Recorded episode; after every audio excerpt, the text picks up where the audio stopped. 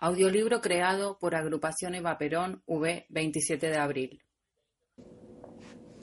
Capítulo 9. Un memorándum, una muerte y una causa.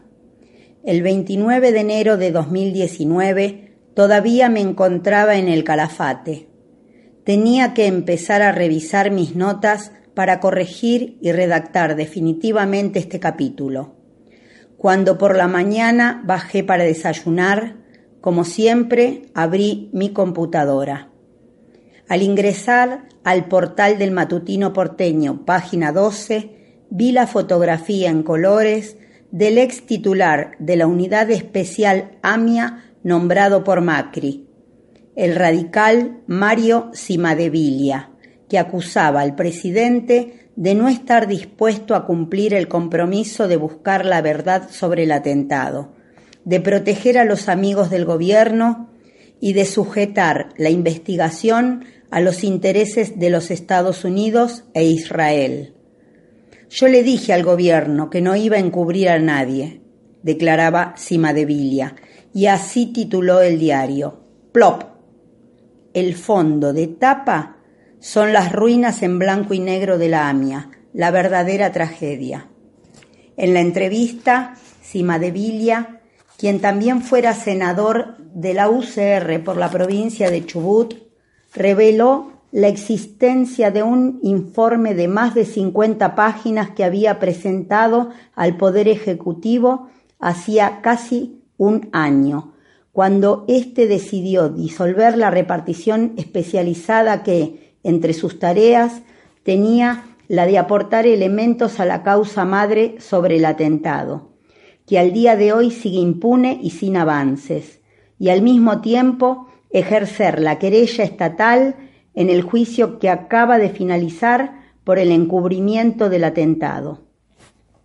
Allí fueron acusados, entre otros, el expresidente Carlos Saúl Menem, el ex jefe de la CIDE Hugo Anzorregui y el ex juez de la causa Juan José Galeano, los fiscales Eamón Gabriel Mullén y José Carlos Barbachia, el ex comisario Jorge Fino Palacios, el ex titular de la EDAIA, Rubén Beraja y Carlos Telieldín. Se les imputó haber armado una historia falsa para explicar el atentado.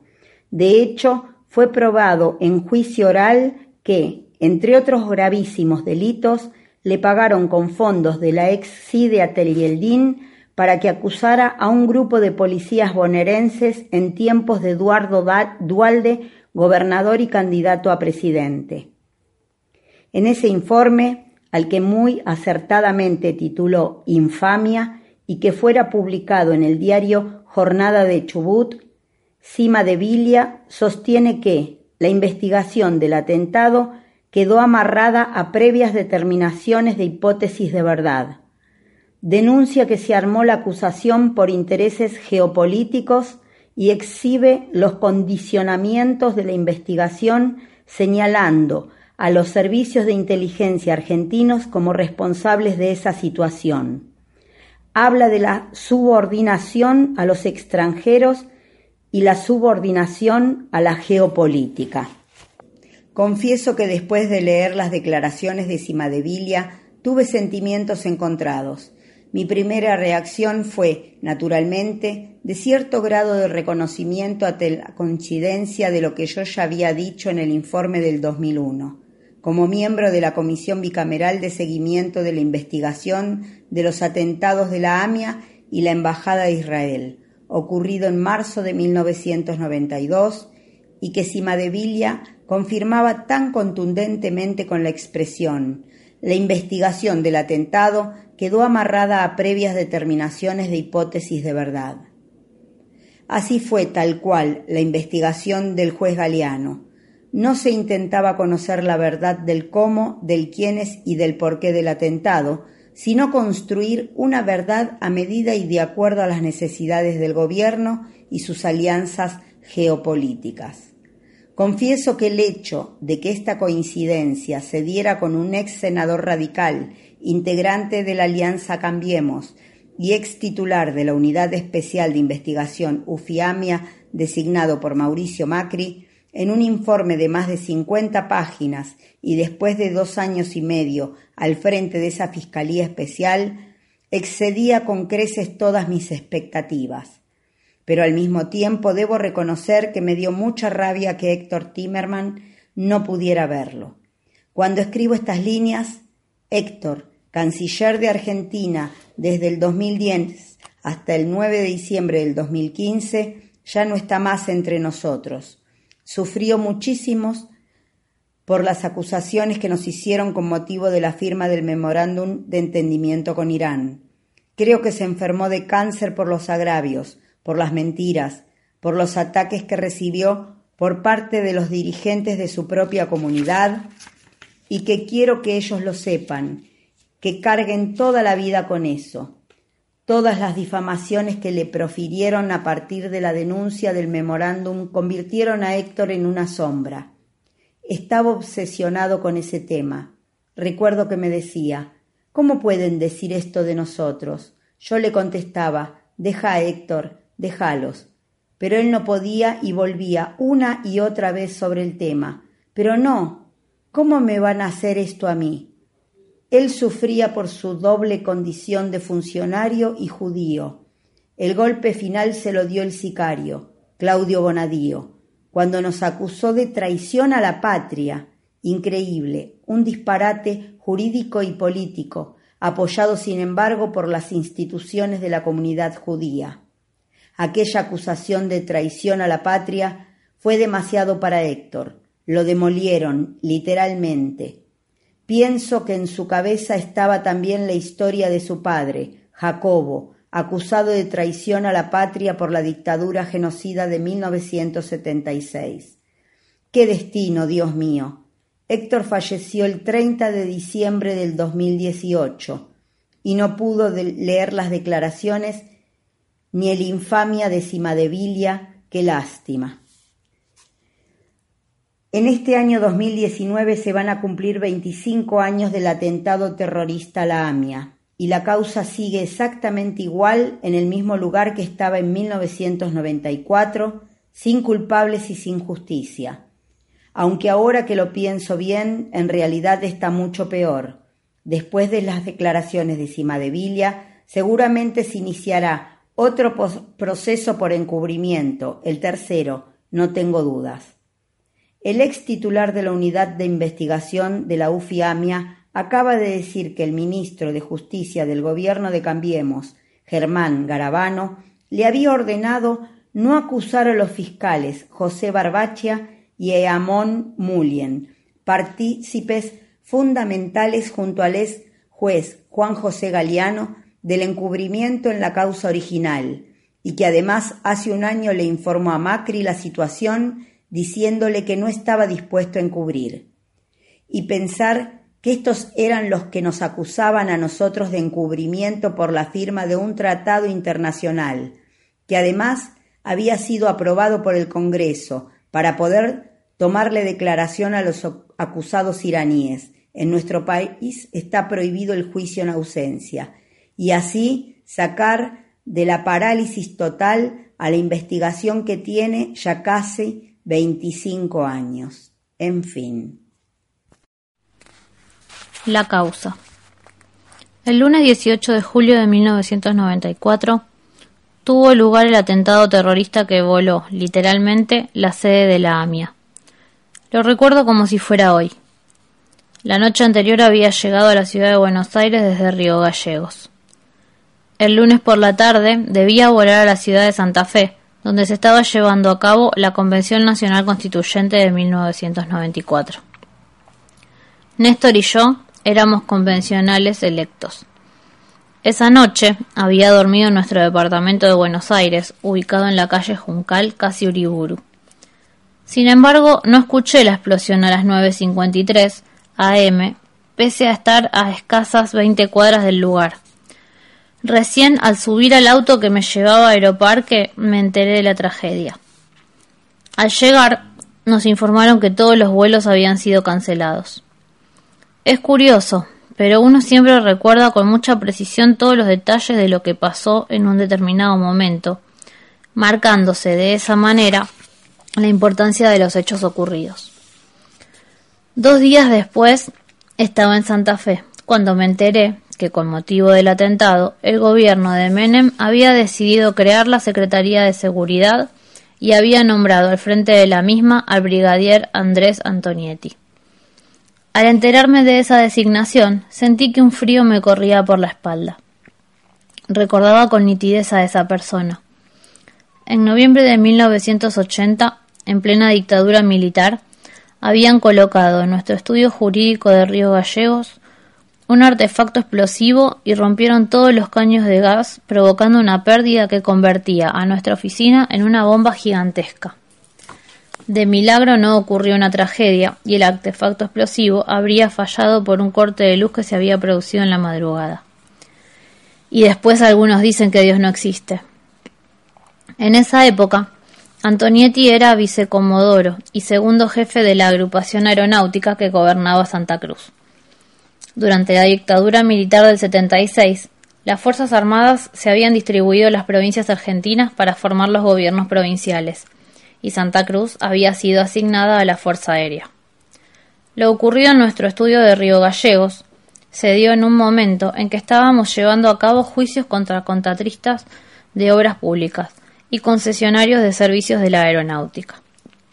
Por ese motivo, yo había tenido un fuerte intercambio telefónico con el entonces vicecomodoro Antonietti, que terminó abruptamente cuando decidí no continuar la conversación por el tono que había adquirido.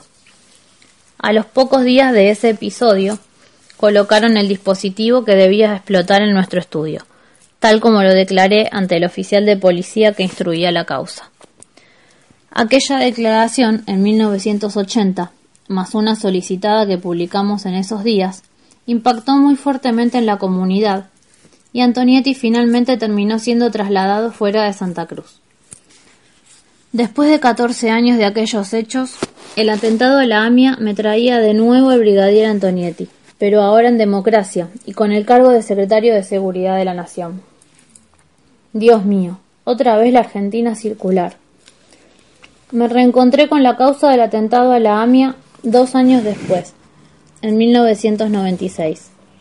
El año anterior había sido electa senadora nacional por Santa Cruz y se había conformado en el Parlamento la Comisión Bicameral de Seguimiento de la Investigación de los Atentados de la AMIA y la Embajada de Israel.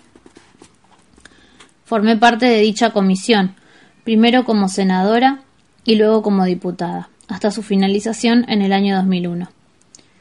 Cuando se constituyó, estaba integrada por los diputados justicialistas Carlos el Gringo Soria, presidente, Miguel Ángel Pichetto y César Arias, y los senadores Augusto Alacino, Bernardo Quincio y yo por el peronismo, por los radicales Raúl Galván, vicepresidente, y José Genoud, por el Partido Autonomista Correntino José Antonio Romero Feris, y como secretario el diputado Carlos Chacho Álvarez por el Frepaso.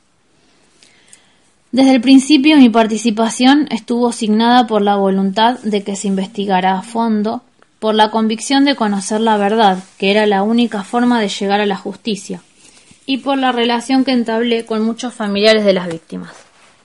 Sin embargo, al poco tiempo advertí que la causa AMIA era un terreno pantanoso, cruzado por intereses geopolíticos y locales, en la que desfilaban entre luces y sombras, miembros de fuerzas de seguridad, servicios de inteligencia, militares y especialistas múltiples.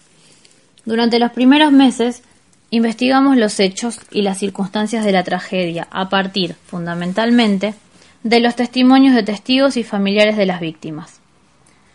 Pero al poco tiempo empezaron a, transitar por la comisión todo tipo de personajes.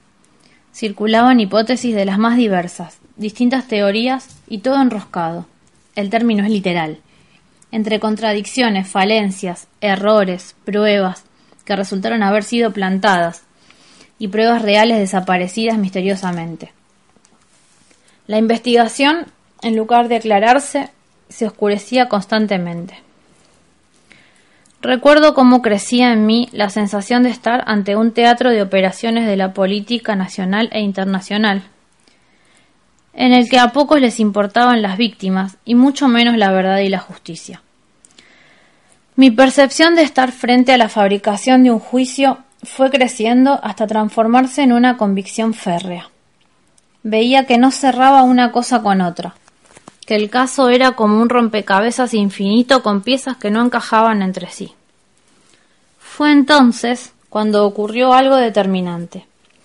La memorable reunión en la que declaró el doctor Claudio Lifsich que había sido prosecretario del Juzgado Federal número 9 cuando su titular, el juez Galeano, investigaba el atentado a la AMIA. Contó detalles sobre las tremendas irregularidades cometidas por el juez y muchos de los funcionarios a cargo. Lifchitz declaró en la comisión bicameral durante más de ocho horas. Yo no podía dejar de escucharlo, de prestar atención a cada detalle, porque todo se hilvanaba con coherencia. El gringo Soria le preguntaba y le repreguntaba. Insistía como para ver si Lipchitz se confundía y se contradecía. Pero no. Transmitía la sensación que dejan esas personas, que al contar determinados hechos explicitan todo tipo de detalles y pormenores, que evidencian datos precisos y bien articulados, que otorgan absoluta verosimilitud y certeza al relato, y entonces uno se da cuenta que están diciendo la verdad.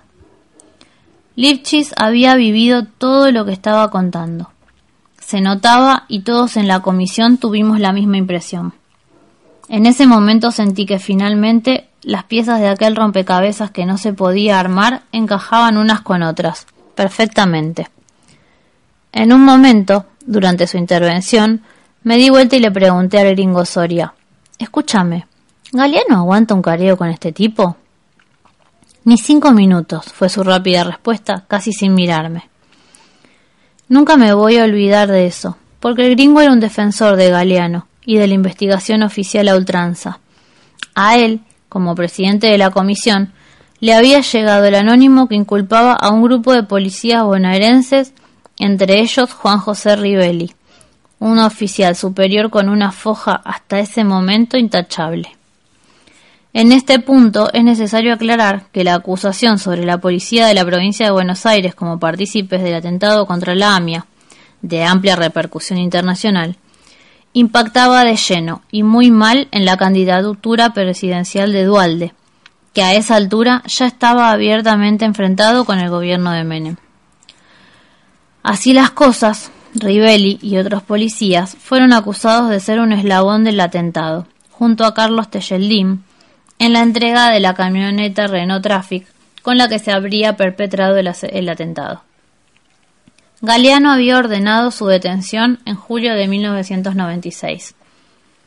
Los titulares sobre la policía bonaerense, a la que Dualde un tiempo antes había calificado como la mejor del mundo, hacían las delicias de los que rechazaban la candidatura a presidente del gobernador de la provincia de Buenos Aires.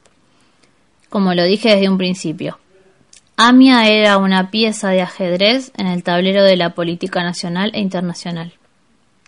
Sin embargo, años más tarde, estallaría el escándalo. En el 2004, durante el juicio oral de la causa AMIA ante el Tribunal Oral Federal, se supo que el juez Galeano había ordenado a un sector de la CIDE que pagara 400 mil dólares a Tejeldín para que éste acusara por el atentado a los policías de la bonaerense en un entramado que involucraba al gobierno de Menem, a miembros del Poder Judicial, a la Secretaría de Inteligencia y la Policía Federal. El Tribunal Oral decretó la nulidad de todo lo investigado en la causa AMIA, que de esa manera volvía a foja cero, y ordenó que se abriera una nueva causa por encubrimiento y desvío de la investigación, la causa AMIA 2. Dispuso además la libertad inmediata de Rivelli quien había estado preso durante ocho años en la causa AMIA sin tener nada que ver y que resultó finalmente una pieza cobrada en el tablero de ajedrez nacional. La declaración de Lifchitz había demostrado que estábamos ante el fraude material y procesal más importante del que se tenga memoria en nuestro país. De lo que ocurrió durante la investigación de la comisión bicameral, Hay centenares de hechos y discusiones, idas y vueltas, todo lo cual quedó plasmado en el tercer informe de la comisión que firmé en soledad y con disidencia total años antes del fallo del tribunal oral. Tal cual lo preveíamos, la instrucción en la causa de la AMIA del juez Galeano no pasaría por la prueba de un juicio oral y público. Lamentablemente estaba en lo cierto. El mencionado fallo del Tribunal Oral Federal 3 directamente descartó el expediente entero de Galeano y la causa volvió, como dijimos, a foja cero. También había ordenado investigar a todos los integrantes de la comisión bicameral que firmaron los dictámenes de mayoría por encubrimiento. La causa de encubrimiento, AMIA 2, se inició en el año 2000, luego de la declaración de Lipchitz, y estuvo paralizada durante años, hasta que el juez a cargo, nada menos que el sicario Claudio Bonadío, fue apartado por su inacción manifiesta y denunciado por la propia Cámara Federal que decidió su apartamiento. Bonadío había sido funcionario de Carlos Menem hasta poco antes del atentado a la AMIA. Su nombramiento, junto al de otros jueces federales, es recordado como el escándalo de la servilleta, por el grado de manipulación y la falta de antecedentes de los nombrados. Apartado Bonadío, la causa de encubrimiento recayó en el juzgado en lo criminal y correccional federal número 4, a cargo del juez Ariel Lijo. Los imputados eran el ex juez Galeano por delitos de peculado, malversación de caudales públicos, coacción, falsedad ideológica de documento público, privación abusiva de la libertad, encubrimiento, violación de medios de prueba y prevaricato el ex secretario de Inteligencia Hugo Alfredo Anzorrey por los delitos de peculado, encubrimiento, abuso de autoridad y falsidad ideológica de documento público. Los ex fiscales Eamon Gabriel Mullian y José Carlos Barbacha por los delitos de privación abusiva de la libertad agravada, peculado y coacción. Tejeldín y su abogado Víctor Stinfale, Ana María Boragni, la pareja de Tejeldín, el expresidente de la DAIA Rubén Beraja y el ex agente de la CIDE Patricio Finen, todos ellos por el delito de peculado. La lista se completa con el expresidente Carlos Saúl Menem por los delitos de encubrimiento, falsedad ideológica, violación de medios de prueba y abuso de autoridad, Jorge Alberto Fino Palacios, ex miembro de la Policía Federal, primer jefe de la Policía de la ciudad de Mauricio Macri, que tuvo que renunciar por el escándalo de las escuchas ilegales, por los delitos de encubrimiento, abuso de autoridad y violación de medios de prueba.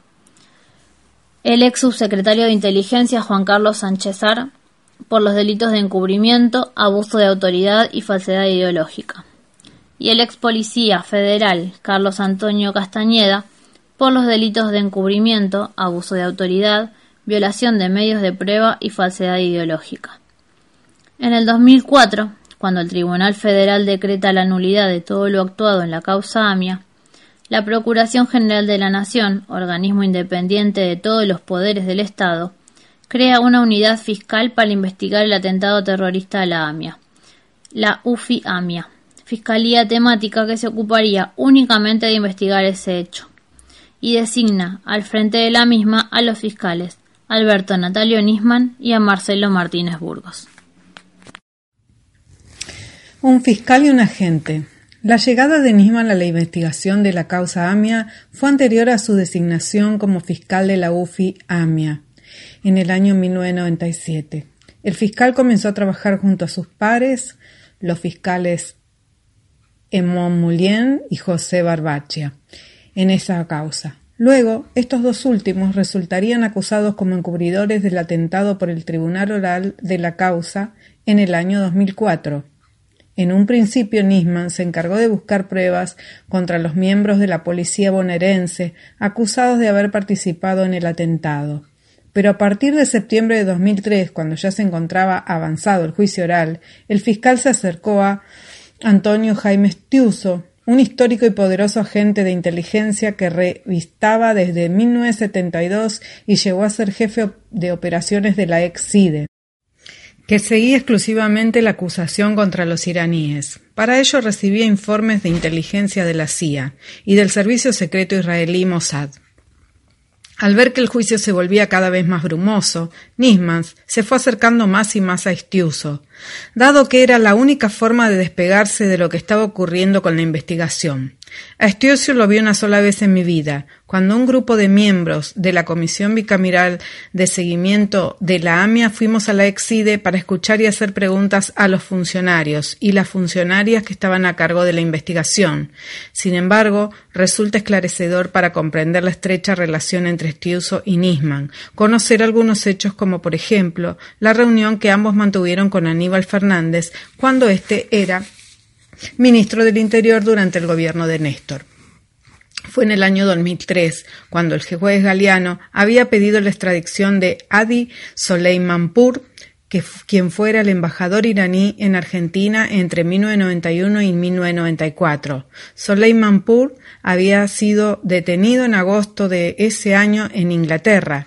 Galeano lo acusaba de haber colaborado con la red de inteligencia iraní que realizó el atentado a la AMIA. El juez londinense que había ordenado la detención solicitó a Galeano que enviara las pruebas pertinentes. Sin embargo, el material enviado fue tan inconsistente que el juez inglés tuvo que disponer la libertad del iraní por falta de pruebas en su contra. Era sabido que el exhorto de Galeano se basaba en gran parte en un informe elaborado por la ex-CIDE. Esta situación provocó que perdiéramos el incidente de detención, de modo que Soleimanpur fue liberado por falta de pruebas y cayeron las alertas rojas que habíamos logrado desde nuestro gobierno. Argentina, Además, debió pagar unos 25 mil dólares de costas judiciales como consecuencia de aquel papelón internacional. Hubo que volver a tramitar las alertas rojas y para eso era necesario presentarse ante la Asamblea de Interpol. En ese momento, Nisman estaba muy asustado. No quería viajar a sostener el pedido de alertas rojas y fue a verlo a Aníbal, acompañado de Estiuso. Aníbal les exigió, no demasiado protocolarmente, que viajaran a fundamentar ante Interpol. Finalmente fueron. Este episodio demuestra, entre otras cosas, que Nisman siempre se movía con Estiuso y que estaba directamente vinculado con la Exide. En septiembre de 2004 quedó oficializado lo que siempre sospechamos, quienes conocíamos a fondo la causa, el desvío de la investigación y el encubrimiento. El TREF anuló la instrucción del juez Galeano y sostuvo que éste había armado una acusación falsa, en complicidad con diversos funcionarios públicos.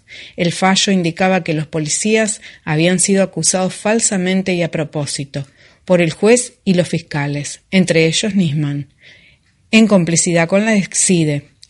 En ese escenario, Nisman no apeló la decisión del tribunal de absolver a los policías, aunque él había sido quien comandaba la investigación, que los incriminaba y quien también los había acusado.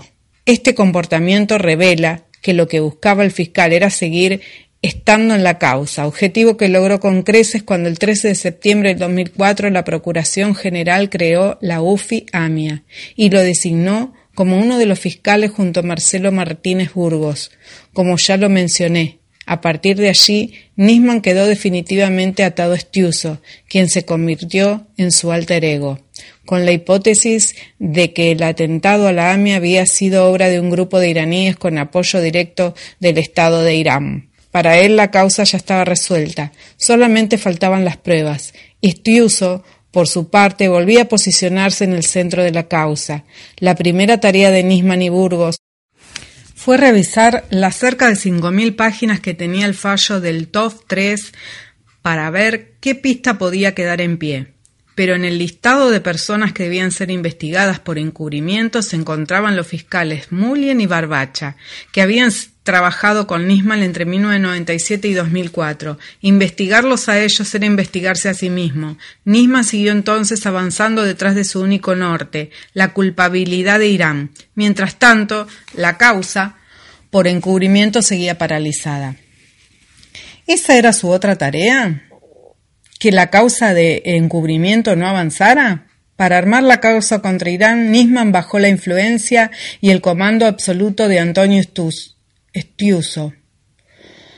Contaba con la información que le brindaba la CIA, el FBI y el Mossad. Antes de tomar cualquier decisión, el fiscal solía adelantarle las resoluciones judiciales a la Embajada de los Estados Unidos. Los libros Argent Leaks y Politic Leaks del periodista Santiago O'Donnell dan cuenta de cómo Nisman llevaba los borradores a la embajada, en donde eran corregidos hasta que estuvieran listos para ser presentados.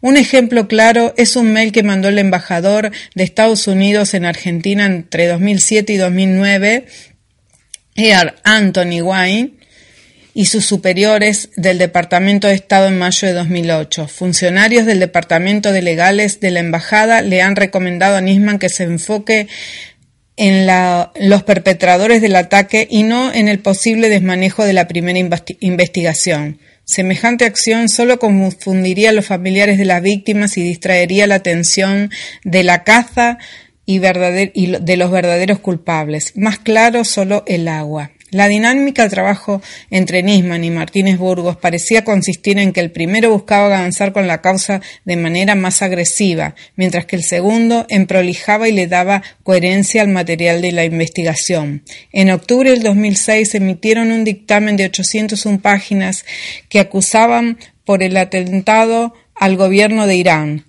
de entonces y la organización terrorista libanesa pro-iraní Hezbollah. Le solicitaron al juez Canicova Corral la captura internacional de quien era en ese momento el presidente iraní Akbar Hassemi Rafsanjani, del, del canciller de su gobierno, el ministro de Inteligencia Mohsen Rabani, un clérigo musulmán acusado de tener vínculo con los servicios secretos del régimen de Ayatollah. Otros tres funcionarios y el jefe operativo de Hezbollah y Maunet. Ese dictamen había sido redactado totalmente bajo la batuta de Antonio Estiuso, a quienes los fiscales le tributaron su reconocimiento en un párrafo más que elocuente. La Secretaría de Inteligencia contaba desde 1995 con la información que señalaba en idéntica dirección. Ello fue puesto de manifiesto por el ingeniero Antonio Estiuso. Poco tiempo después de presentar esta denuncia, a principios de 2007, Martínez Burgos quedó envuelto en un escándalo por haber mantenido supuestamente reuniones secretas con los abogados cercanos a la Embajada de Irán en Argentina, con el objetivo de derribar las acusaciones a los exfuncionarios iraníes. El fiscal Martínez Burgos finalmente renunció en silencio. Al poco tiempo también dejó la Fiscalía el tercero de la investigación, Hernán Longo, de modo que Nisman y Estiuso concentraron todo el poder, la información y los recursos de la UFI AMIA. Yo le había pedido a Néstor desde que asumió, como presidente que no dejara el tema AMIA de lado.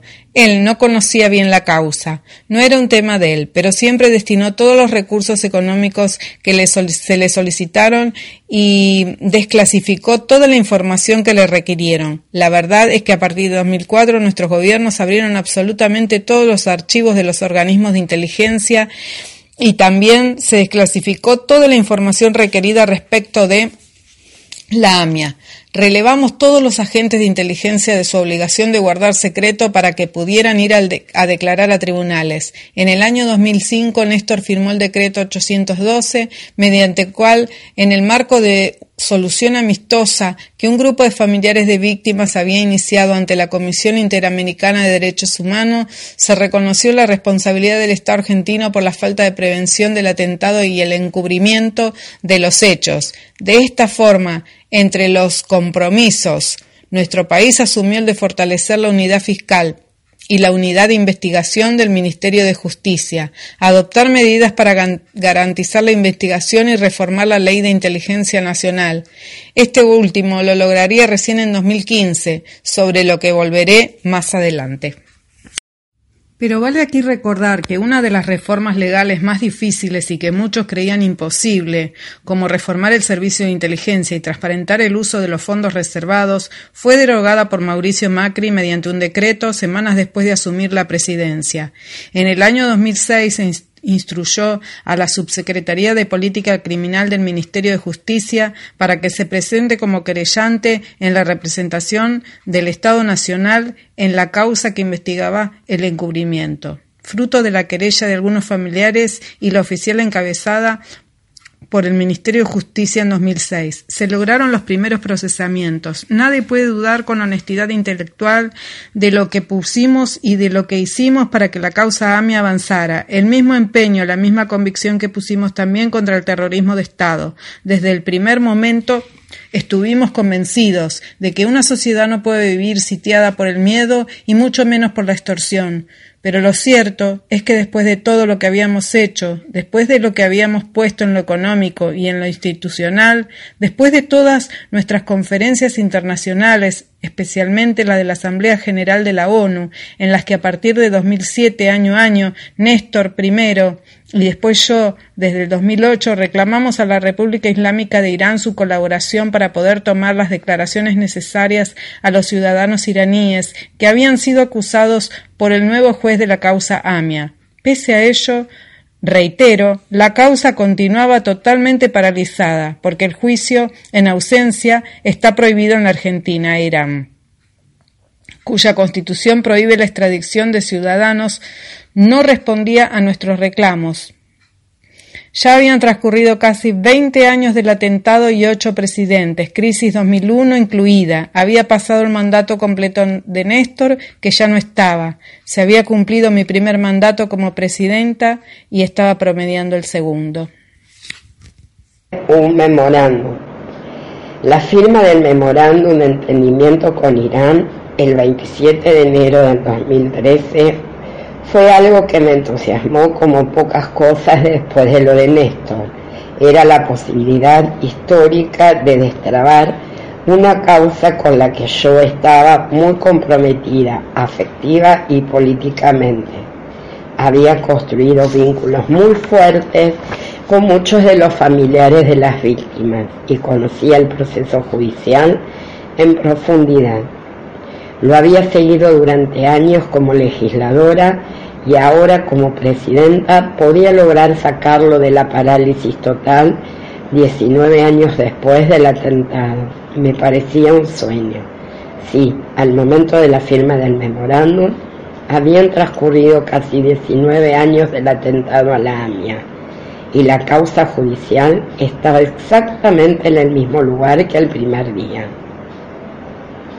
Sin embargo, la ilusión de firmar el memorándum e imaginar la fotografía del juez argentino a cargo de la causa sentado en Teherán, tomándole declaración a los acusados iraníes, fue, hoy lo puedo confirmar, una verdadera ingenuidad de nuestra parte, que nos hizo olvidar los intereses geopolíticos en punta.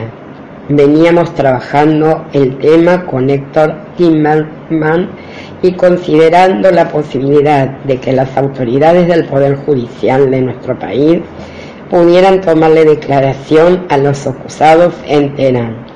Finalmente, Irán había respondido a nuestras demandas en las Naciones Unidas, diciendo que estaban dispuestos a sentarse y entablar conversaciones sobre la cuestión. Eso ya era un avance porque Irán no aceptaba que la cuestión AMIA formara parte de la agenda de ambos países. El 25 de septiembre del 2012 anuncié ante la Asamblea General de la ONU que le había dado la instrucción a nuestro canciller de reunirse con su parinaini, Ali Akbar Salchi. Subrayé ya en ese discurso la decisión de que en caso de llegarse a un acuerdo, el mismo debería ser aprobado por los parlamentos de ambos países. Y también aclaré que tomaría en cuenta las opciones y opiniones de los familiares de las víctimas del atentado. En aquel momento, Sergio Bustein había viajado a Nueva York acompañándome como representante de familiares de las víctimas del atentado contra la AMIA. Manifestó estar de acuerdo con abrir el diálogo con Irán.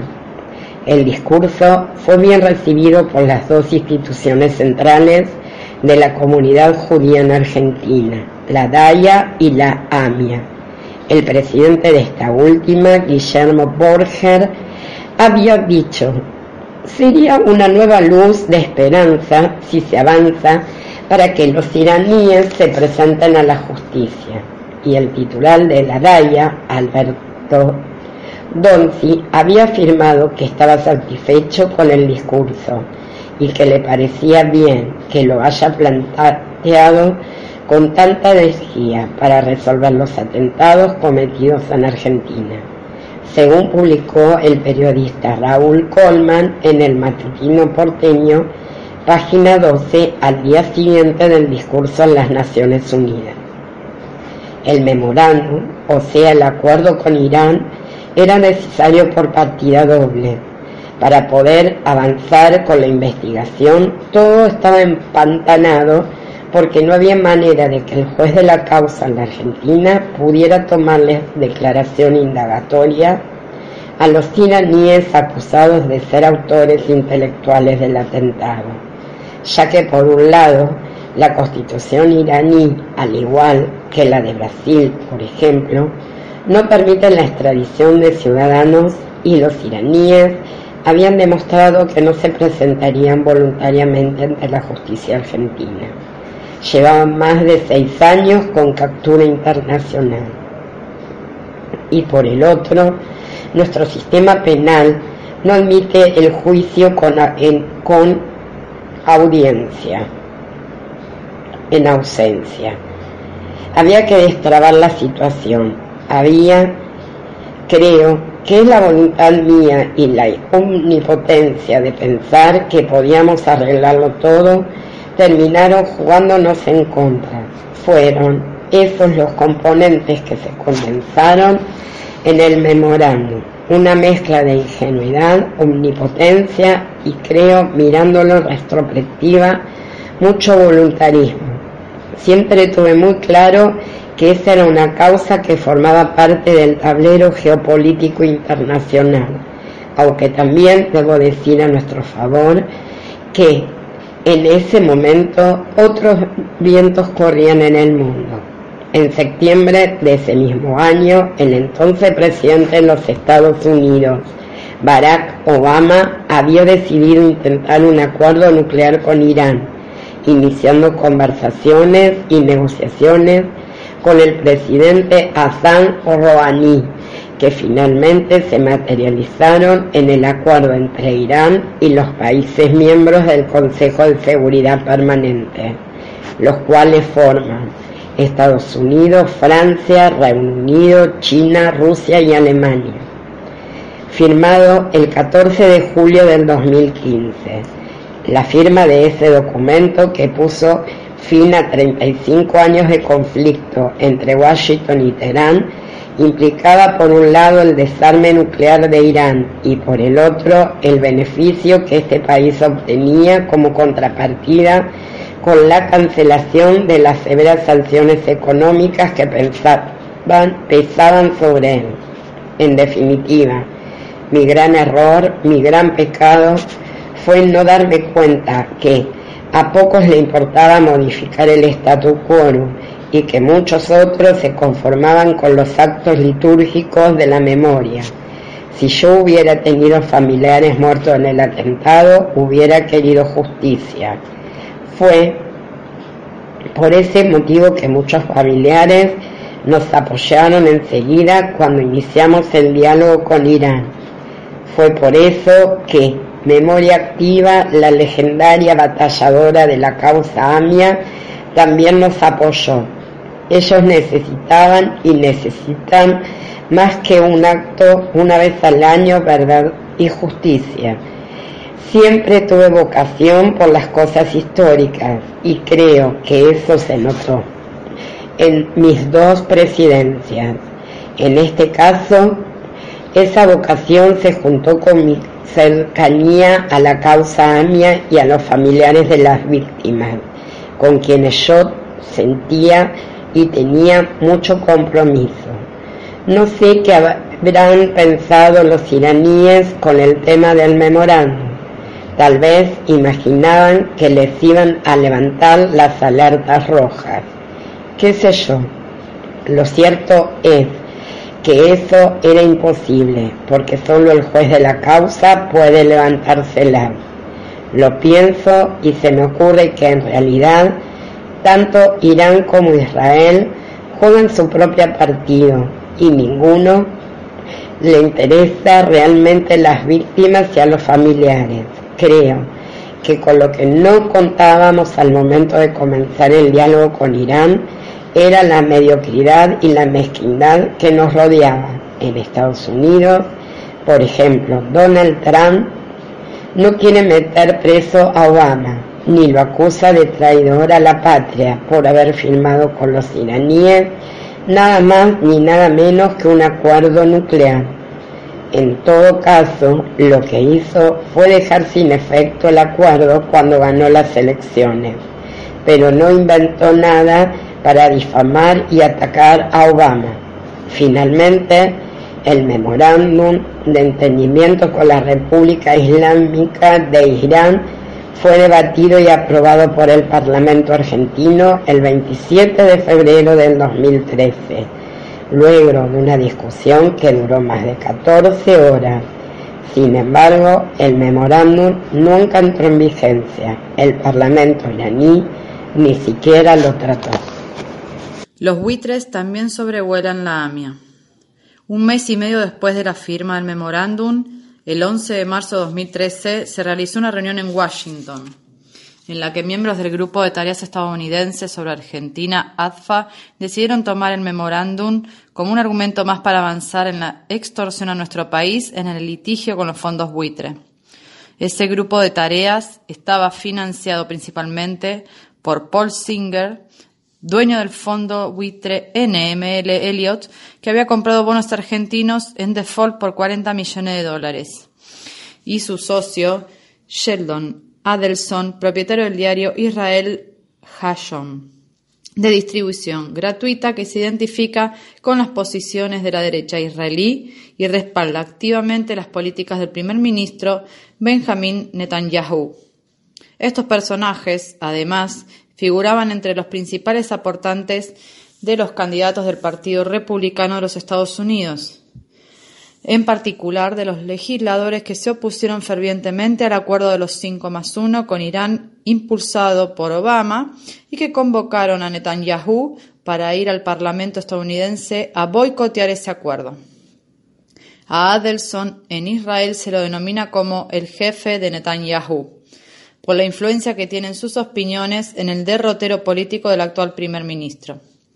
Para llevar adelante aquella estrategia de extorsión sobre la Argentina, ADFA decidió comenzar una campaña contra el memorándum mediante solicitadas aparecidas en diferentes diarios y contactando a dirigentes y políticos locales para pedirles que se espían rápidamente en forma crítica sobre el tratado en ciernes, ofreciendo todo tipo de colaboración para defenestrar al gobierno argentino. Por si esto fuera poco, Singer y Adelson figuran como los máximos donantes de la Fundación para la Defensa de la Democracia, FDD, dirigida por Mark Duwonix, amigo de Nisman. Singer aportó 3,5 millones de dólares durante los últimos siete años, mientras que Adelson unos 1,5 millones, según el informe impositivo realizado por International Press Service la FDD difundió seis estudios destinados a denunciar la política argentina en relación con los fondos buitre y el memorándum. Años más tarde crearía el premio homenaje a Alberto Nisman luego de la muerte del fiscal. El 19 de abril de ese año, los fondos buitre rechazaron la oferta argentina de reabrir el canje para los que no adhirieron a las reestructuraciones de deuda en 2005 y 2010. El 2 de junio, el ADFA publicó una solicitada titulada Aliados vergonzosos, con una fotografía mía junto al entonces presidente iraní Mahmoud Ahmadinejad. En la solicitada decía, ha llegado el momento de impedir que Argentina siga transgrediendo la ley estadounidense y la ley internacional. Un mes más tarde, el 9 de julio de 2013, el republicano Jeff Duncan responsable de la Comisión de Seguridad Interior de la Cámara de Representantes y también receptor de dinero de Paul Singer, me mandó una carta a propósito de la decisión de la procuradora Alejandra Gils Garbo de no autorizar a que Nisman expusiera en el Capitolio sobre la supuesta expansión de las actividades de inteligencia de Irán en América Latina. Dos días después, Duncan advirtió por medio de una carta al secretario de Estado John Kerry que Argentina puede estar intentando apoyar el programa ilícito de armas nucleares iraní y le reclamó que considerara los vínculos de nuestro gobierno con el principal auspiciante mundial del terrorismo. Esos días recibí también una carta al senador republicano Mark Kirk que cuestionaba el acuerdo. Los gastos de Kirk eran solventados también por Paul Singer, de quien recibió unos 95 mil dólares, según informó la International Press Service el 7 de agosto de 2013 citando al Center for Responsive Politics, organización dedicada a monitorear las donaciones políticas dentro de Estados Unidos. Estos datos fueron publicados también por Jorge Elbón, exdirector de la DAIA y titular de llamamiento judío argentino. A las cartas siguieron una serie de reuniones entre Nisman y dirigentes de la DAIA y de la AMIA, en las que se acordó cómo seguir adelante para que no se aplicara el memorándum. Según relató el Bon, en dichas reuniones realizadas en un bar ubicado en la calle Juana Manso 1601 de Puerto Madero, el fiscal Alberto Nisman repitió enfervorizadamente que estaba dispuesto a aportar de sus propios recursos para colaborar con la DAIA a destrozar el memorándum. Si es necesario, Paul Singer nos va a ayudar, afirmó frente a dos sorprendidos contertulios. En junio de 2014, Mauricio Macri viajó a Israel y se reunió con Netanyahu en esa reunión ambos estuvieron en sintonía en cuanto a la crítica al memorándum con Irán y en la política de soberanía que impulsábamos en el litigio contra los fondos buitres. Un mes antes del viaje, el actual secretario de Derechos Humanos y Pluralismo Cultural del gobierno de Cambiemos, Claudio Asrug, quien era el encargado de organizar la gira, se contactó con Nisman para armar la agenda de reuniones en Tel Aviv y en Jerusalén. Asrug y Guillermo Yancó, pareja de Patricia Bullrich, entonces diputada nacional y actual ministra de Seguridad del gobierno de Cambiamos, son dueños de la cadena de información sionista Vis Vis, que a partir de 2015 recibe pauta publicitaria del gobierno de Cambiemos. Gracias a los contactos de Nisman, Macri pudo reunirse con referentes de la derecha israelí y con el propio primer ministro. La, postura de Netanyahu respecto a los fondos buitre fue ratificada los pocos meses cuando el 9 de septiembre de ese año, en la 107 Asamblea General de las Naciones Unidas, Israel votó en contra de nuestra propuesta de elaborar una convención que otorgue un marco jurídico para la reestructuración de deudas soberanas. En la votación obtuvimos 124 votos positivos, 11 en contra, entre ellos el de Israel, y 41 abstenciones. Muchos periodistas críticos al gobierno israelí explicaron entonces que el voto de Netanyahu era previsible por el estrecho vínculo que tenía con Adelson. Veinte días más tarde, el 29 de septiembre, el juez Griesa declaró a Argentina en desacato. En nuestro país, ese año 2014 terminó con el recambio de autoridades en la ex-CIDE y el anuncio de una nueva ley de inteligencia. Así, el año electoral comenzó con un escenario político y judicial muy complejo, pensando en retrospectiva sobre lo acontecido a partir de la firma del memorándum. Ya estaba todo planificado para la persecución judicial que luego se inició cuando asumió Cambiemos. Cronología de una muerte. El 16 de diciembre del 2014, yo había tomado la decisión de producir grandes cambios en la Exide, aceptando la renuncia de su entonces titular Héctor Icazuriaga y de su segundo, Francisco Larcher. Designé al frente de la misma a Oscar Parrilli, quien inmediatamente después de asumir mantuvo una reunión con Antonio Jaime Stiuso, director de operaciones de la Central de Inteligencia, el número tres en importancia e ingeniero experto en informática, para pedirle su renuncia. En un primer momento, Stiuso no solo se negó a presentarla, sino que además le dijo a mí no me van a poder echar. Yo cuido que los presidentes no terminen con un traje a rayas. Finalmente, unos días después, y ante la posibilidad de ser trasladado fuera del país, accedió a presentar su renuncia. Sin embargo, en esa no tan velada amenaza aludía a un mecanismo que consistía en usar información obtenida por su trabajo en la central de inteligencia, las famosas carpetas, para operar sobre los funcionarios de diferentes gobiernos.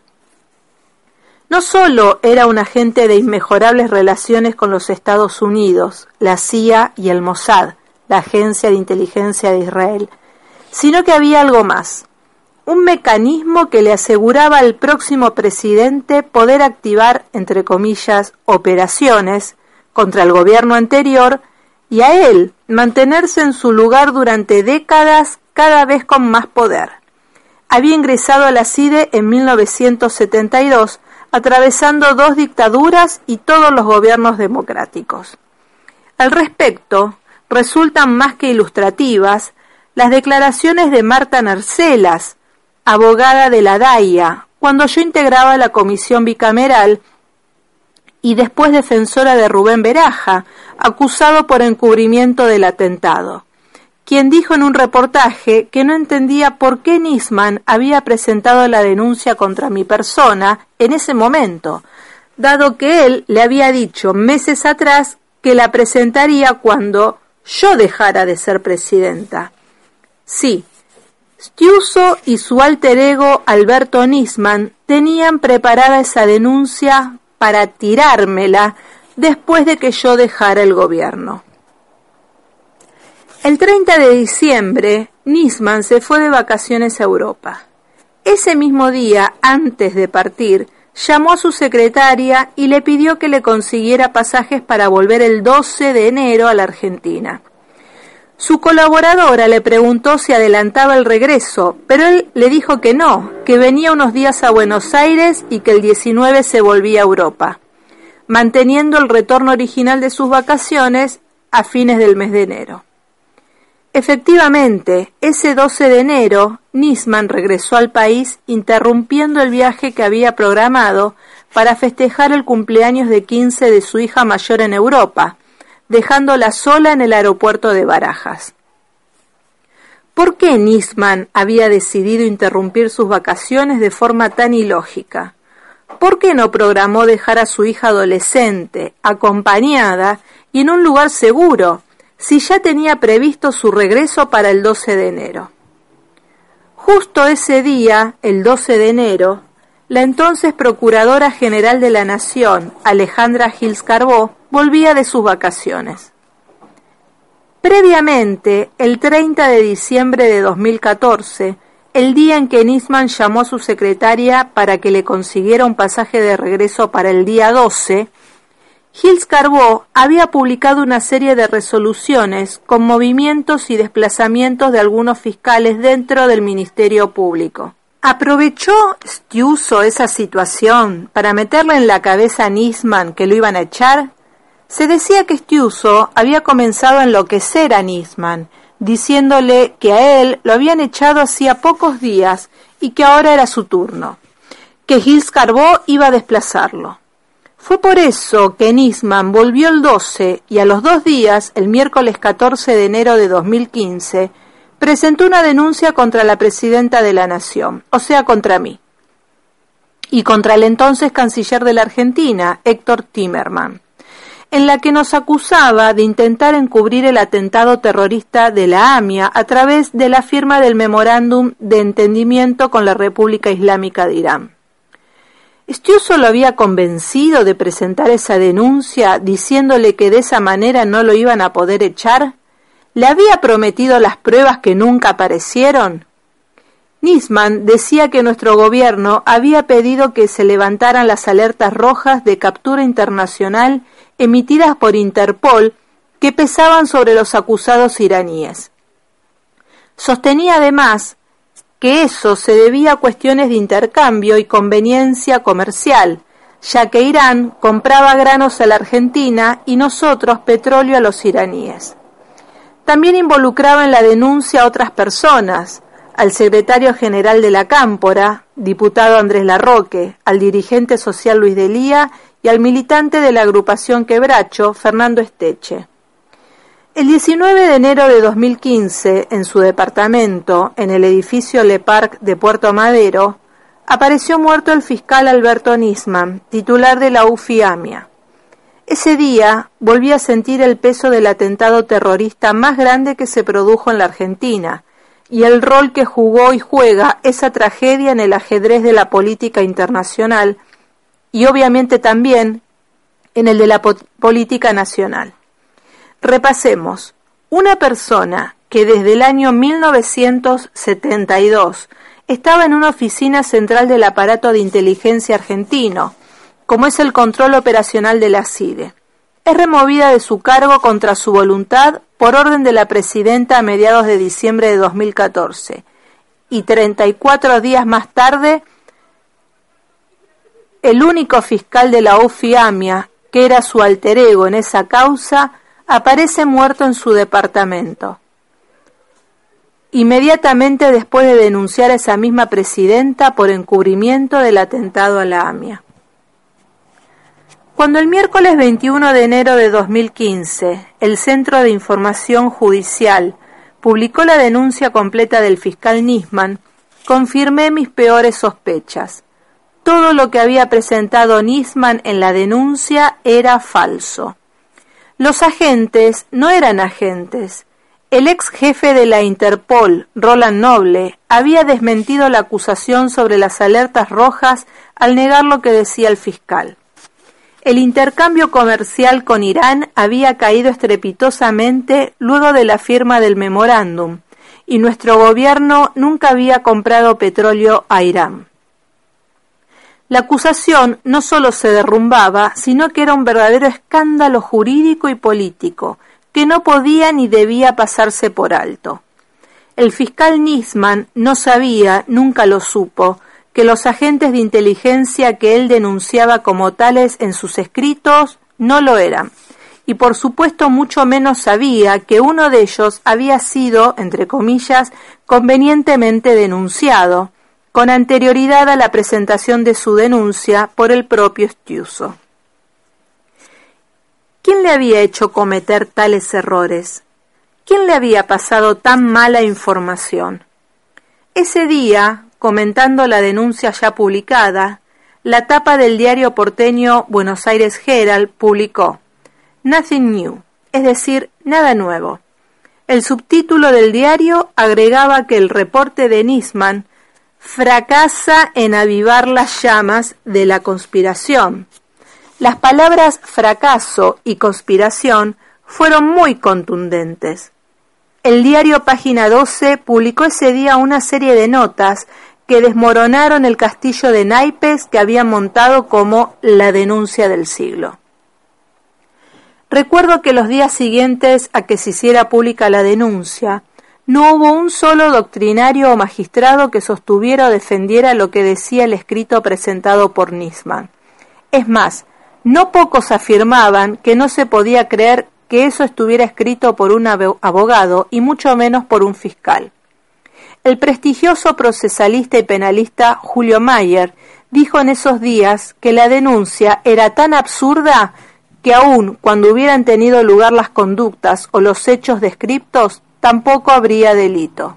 Es tan básico como que nadie puede cometer un delito al firmar un tratado internacional aprobado por el Congreso.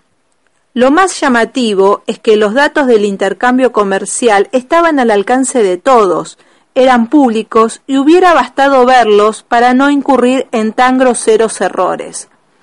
En cuanto a la cuestión de haber mencionado como agentes de inteligencia vinculados directamente a la presidencia a personas que habían sido denunciadas por el propio Estiuso, que era quien precisamente proveía de información al, al fiscal Nisman, era directamente incomprensible.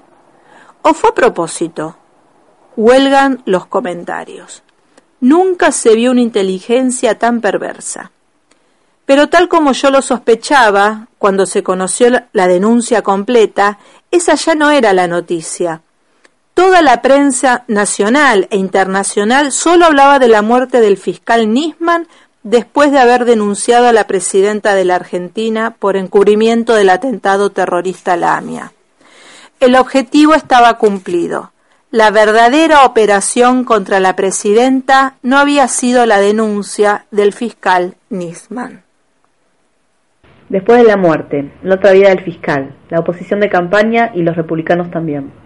Después de la muerte de Nisman, se comienza a develar hechos muy importantes que por un lado confirman una vez más a la causa AMIA, como una pieza del tablero de ajedrez de la geopolítica y también de la política nacional, y por el otro demuestran un estilo de vida del fiscal, ignorado públicamente hasta ese entonces, junto a la aparición de bienes y dinero de su propiedad no declarados. El primero de esos hechos fue cuando se abrió la caja fuerte de la UFIAMIA el primero de febrero del 2003, 15, y se dejó constancia de la existencia de dos copias de un documento que se titulaba Solicita al Poder Ejecutivo Nacional se arbitren los medios para dar inmediata intervención al Consejo de Seguridad de Naciones Unidas. Una de las versiones estaba elaborada sobre la hipótesis de que Irán ratificará el memorándum y la otra sobre el supuesto de que no lo hiciera.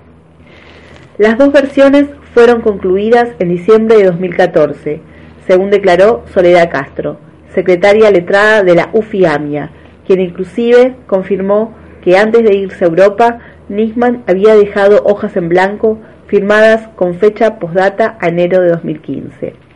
En los dos documentos idénticos, Nisman no solo no hacía ningún tipo de alusión a la inminente o consumada presentación de la denuncia en contra de, la, de las máximas autoridades del Poder Ejecutivo argentino, sino que a lo largo de sus páginas demostraba una postura diametralmente opuesta a esa denuncia.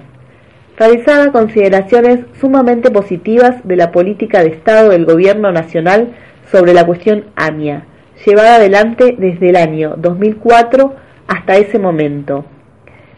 Destacaba todos mis discursos y los de Néstor ante la ONU sobre este tema y consideraba además que tanto el ofrecimiento de juzgamiento en un tercer país, propuesta realizada ante la ONU en el año 2010, como la firma del memorándum en el 2013, ambas iniciativas del Poder Ejecutivo eran una consecuencia entendible debido al desgaste de la relación entre Argentina e Irán por la negativa de los iraníes a colaborar con nuestro país en el esclarecimiento del atentado. ¿De qué dependía que se presentara una u otra versión? Aparecía en el escenario otra vez la geopolítica. Cuando se redactaron esas dos versiones, el presidente de los Estados Unidos, Barack Obama, estaba negociando, hacía tiempo ya, un acuerdo nuclear con la República Islámica de Irán junto a los otros miembros permanentes del Consejo de Seguridad de la ONU más Alemania, la que se conoció como el grupo de los 5 más 1. Esas negociaciones fueron permanentemente bombardeadas por el primer ministro de Israel, Netanyahu, y los sectores republicanos en el Congreso de los Estados Unidos vinculados a él. Evidentemente había un eje internacional que estaba en contra de cualquier tipo de acuerdo con Irán, cualquiera fuera su naturaleza. Un mes más tarde del hallazgo de aquellos documentos, la geopolítica volvió a confirmar a la causa AMIA como pieza de su tablero. El 3 de marzo del 2015 tuvo lugar un hecho inédito. El Partido Republicano, para boicotear las negociaciones que en materia nuclear llevaba adelante el presidente demócrata Barack Obama, invitó para hablar en el Congreso norteamericano al primer ministro de Israel, Benjamin Netanyahu, quien criticó abiertamente durante una sesión al gobierno de los Estados Unidos por su política de acercamiento con Irán. Era la primera vez en la historia de Estados Unidos que el jefe de un Estado extranjero hablaba en el Parlamento estadounidense en contra del presidente de ese país. ¿Qué mencionó?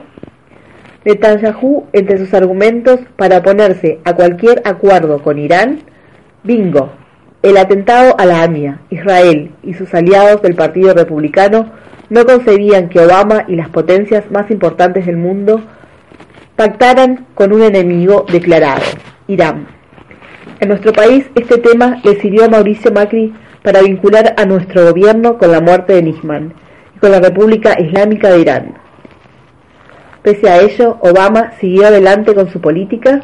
y, como ya señalé, el 14 de julio del 2015 tuvo lugar el acuerdo nuclear con la República Islámica de Irán, que siguió siendo atacado por los sectores más conservadores de Estados Unidos, en conjunto con Israel. De hecho, fue uno de los caballitos de batalla que el actual presidente de los Estados Unidos, Donald Trump, utilizó durante toda su campaña electoral y que dejó sin efecto en mayo del 2018. Aunque bueno es señalar, como ya lo dije, que nunca se le ocurrió acusar de traición a la patria a Barack Obama, ni tampoco ponerlo preso por la firma de ese acuerdo, como sí hizo conmigo Mauricio Macri al llegar a la presidencia. Desde la muerte del fiscal Nisman se desató contra nuestro gobierno una campaña llevada adelante por Cambiemos y los sectores más recalcitrantes del Poder Judicial y mediático, anticipando lo que iba a ser el dispositivo de persecución contra mi persona. El 18 de febrero del 2015 se convocó a la Marcha del Silencio para pedir justicia por la muerte de Nisman.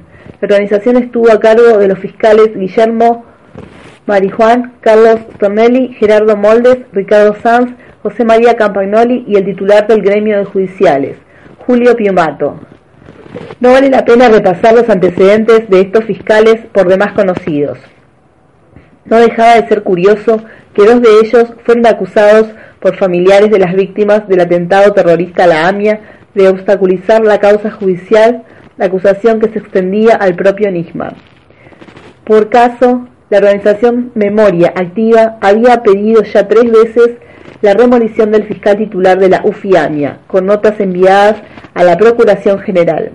Ese pedido había sido denegado debido a que Nisman tenía un gran apoyo de las instituciones de la comunidad judía. Pienso ahora, a varios años de estos episodios, si la causa de las fotocopias de los cuadernos que estalló en agosto del 2018, no tendría ya asignados a todos los personajes, con Stornelli como fiscal, por ejemplo.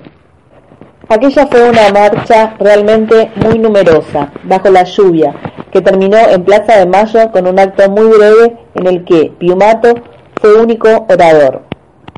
Así, el silencio con el que se presentaba la marcha fue sonoramente quebrado por un orador sindical, integrante de una central obrera ferozmente opositora al gobierno. En la marcha estuvo presente casi todo el arco político que entonces era oposición, salvo las agrupaciones de izquierda. Participaron Julio Cobos, Mauricio Macri, Sergio Massa, Hermes Wiener, Elisa Carrió, Patricia Ulrich y Ernesto Sanz, entre otros y otras. Lo dije entonces y lo repito ahora, no fue para nada un acto de homenaje a una persona trágicamente fallecida, con la obvia excepción de sus familiares directos que formaron parte de la manifestación. Se trató de una inédita convocatoria de fiscales con el apoyo de no pocos jueces a una marcha a la que decían se convocaba para reclamar justicia por la muerte de un fiscal, algo realmente tan insólito como sería una convocatoria de ministros del Poder Ejecutivo reclamando una mejor gestión de gobierno. Al igual que otras convocatorias opositoras a nuestro gobierno, la marcha dejó una serie de imágenes de manifestantes llevando carteles difamatorios hacia mi persona y hacia el gobierno. CFK, basta de terrorismo de Estado. Cristina, nos vas a tener que matar a todos porque todos somos Nisman. Ejecutado, por mencionar solo algunos agravios. En definitiva, todos los rasgos visibles de la marcha se pueden sintetizar en una conclusión clara. El 18 de febrero fue decididamente una marcha opositora, convocada por fiscales y apoyada por jueces y todo el arco político opositor. Una marcha de varios integrantes de un poder del Estado, el judicial, contra otro poder de la Constitución, el Ejecutivo. Podría haber sido una marcha en homenaje a un fiscal que apareció sin vida en circunstancias dudosas, tal cual lo expresa la carátula del expediente judicial. O podría haber sido lo que realmente fue, simple y sencillamente una marcha opositora cuyo único mérito fue demostrar que se podía manifestar, disentir e insultar al gobierno y a la presidenta con absoluta libertad, al igual que en todas las marchas opositoras a nuestro gobierno. No había, como durante estos últimos y tristes años, policías de civil o servicio de inteligencia infiltrados entre manifestantes para generar disturbios, y se les dio la orden a las fuerzas represivas de perseguir, golpear y detener manifestantes, como en las racias que vimos en diciembre del 2017 cuando se votó en el Congreso de la Reforma Previsional en octubre del 2018 cuando la Cámara de Diputados dio media sanción al presupuesto del FMI. Se me reprochó después de la manifestación haber hecho silencio, al no hablar de la misma. Esto era por demás curioso, dado que lo que siempre me criticaban era que teóricamente hablaba demasiado, es decir, cuando hablaba querían que me callara y cuando no decía nada me reclamaban palabras. Esto tiene que ver, no tengo ninguna duda, con la forma en que los poderosos ven a la Argentina y cómo actúan en función de eso. Para muchos, para muchas, la palabra y el silencio tienen dueños en la Argentina y ellos determinan cuándo hay que callarse y cuándo se puede hablar. El problema que tuvieron es que conmigo nunca pudieron. En relación con esto, hubo otra dimensión de la marcha que en su momento destaqué y que a la luz de los actuales acontecimientos fue un análisis más que acertado, que tiene que ver con cómo los medios de comunicación concentrados exageraron la magnitud de la convocatoria. Las marchas opositoras más grandes que se realizaron en los 12 años y medio de nuestro gobierno fueron la encabezada por Juan Carlos Bloomberg a la Plaza del Congreso el 1 de abril del 2004 y organizada en el Monumento a los Españoles sobre la Avenida Libertador por las patronales rurales el 15 de julio del 2008, después de 127 días de lockout, cortes de ruta y desabastecimiento en reclamo por la resolución 125 de retenciones móviles. En ambos casos, los diarios Clarín y La Nación coincidieron en la cantidad de manifestantes. Clarín puso en tapa el 2 de abril del 2004. Hubo 150.000 personas frente al Congreso y actos en todo el país fue una de las mayores concentraciones desde la vuelta a la democracia. La Nación. En la más impresionante manifestación popular en muchos años, unas 150.000 personas, 19 de febrero del 2015, los dos diarios coincidieron en que en la marcha del silencio habían participado 400.000 personas, una cifra absurda, casi ridícula, pero no inocente. La supuesta masividad tuvo un objetivo político claro, que no era otro que el fin oculto de aquella manifestación. El 18 de febrero no fue un homenaje al fiscal Nisman, ni siquiera un insólito reclamo de justicia, sino el bautismo de fuego del partido judicial. Y ese partido judicial necesitaba de un respaldo masivo, que no puede ser calificado como popular, concepto antagónico con los participantes de aquel evento, sino más bien de gentista. Se necesitaba el respaldo de un tipo de masividad no popular, en general cautiva de las pantallas de televisión, para que avalara y diera legitimidad a cualquier avance judicial sobre la democracia, independientemente de lo que digan las leyes, los códigos de fondo y de forma y hasta la mismísima Constitución. Se puede leer con mayor claridad, después de varios años de gobierno de Cambiemos, cómo este dispositivo político, mediático y judicial que entonces empezaba a anunciar sería la herramienta para intentar destruir la oposición política real a través de la persecución judicial y la forma también de desviar la atención e intentar legitimar el ajuste brutal, el endeudamiento más acelerado de la historia de nuestro país para alimentar la finja de capitales, el desmantelamiento del Estado y las conquistas sociales que tanto esfuerzo nos costó construir durante 12 años y medio no solo a nosotros como gobernantes, sino a la sociedad toda. En síntesis, tanto Donald Trump como Mauricio Macri utilizaron la causa AMIA e Irán como recurso electoral.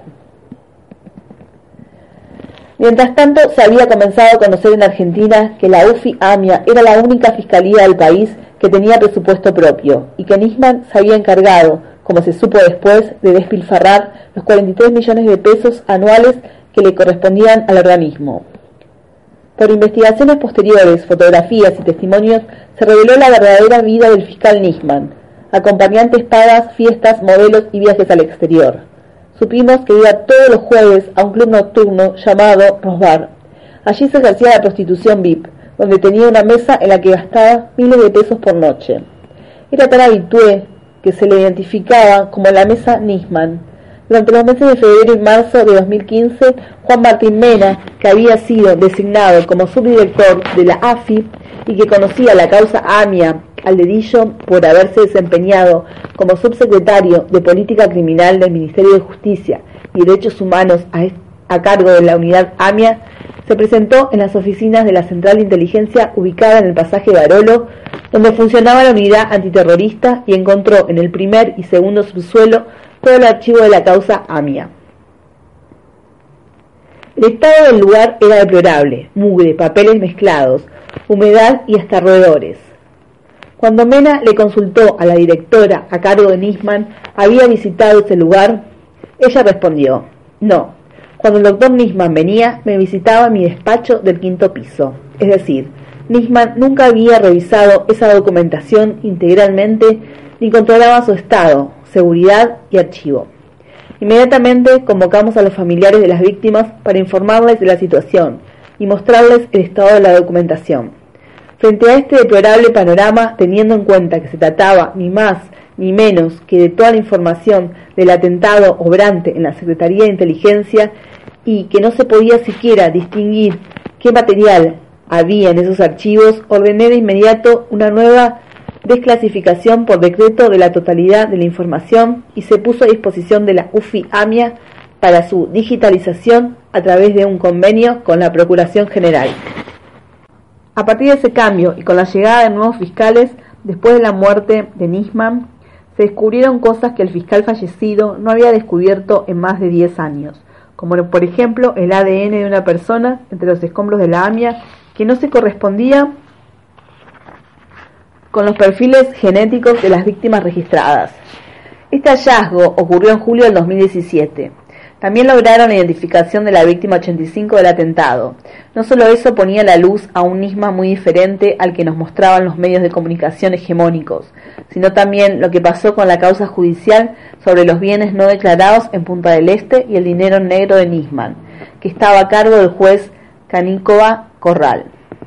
En agosto del 2015 llegó a manos del magistrado un informe del FinCEN, el organismo estadounidense análogo a lo que en la Argentina es la Unidad de Información Financiera, que reveló en detalle los movimientos de fondos en una cuenta del banco Merrill Lynch de Nueva York, que había sido abierta por el fiscal a nombre de su madre, Sara Carfunkel, de su hermana Sandra Nisman y de Diego Lagomarcino, su asistente informático empleado en la UFI AMIA, que además le entregó el arma de su propiedad que provocó la muerte de Alberto Nisman.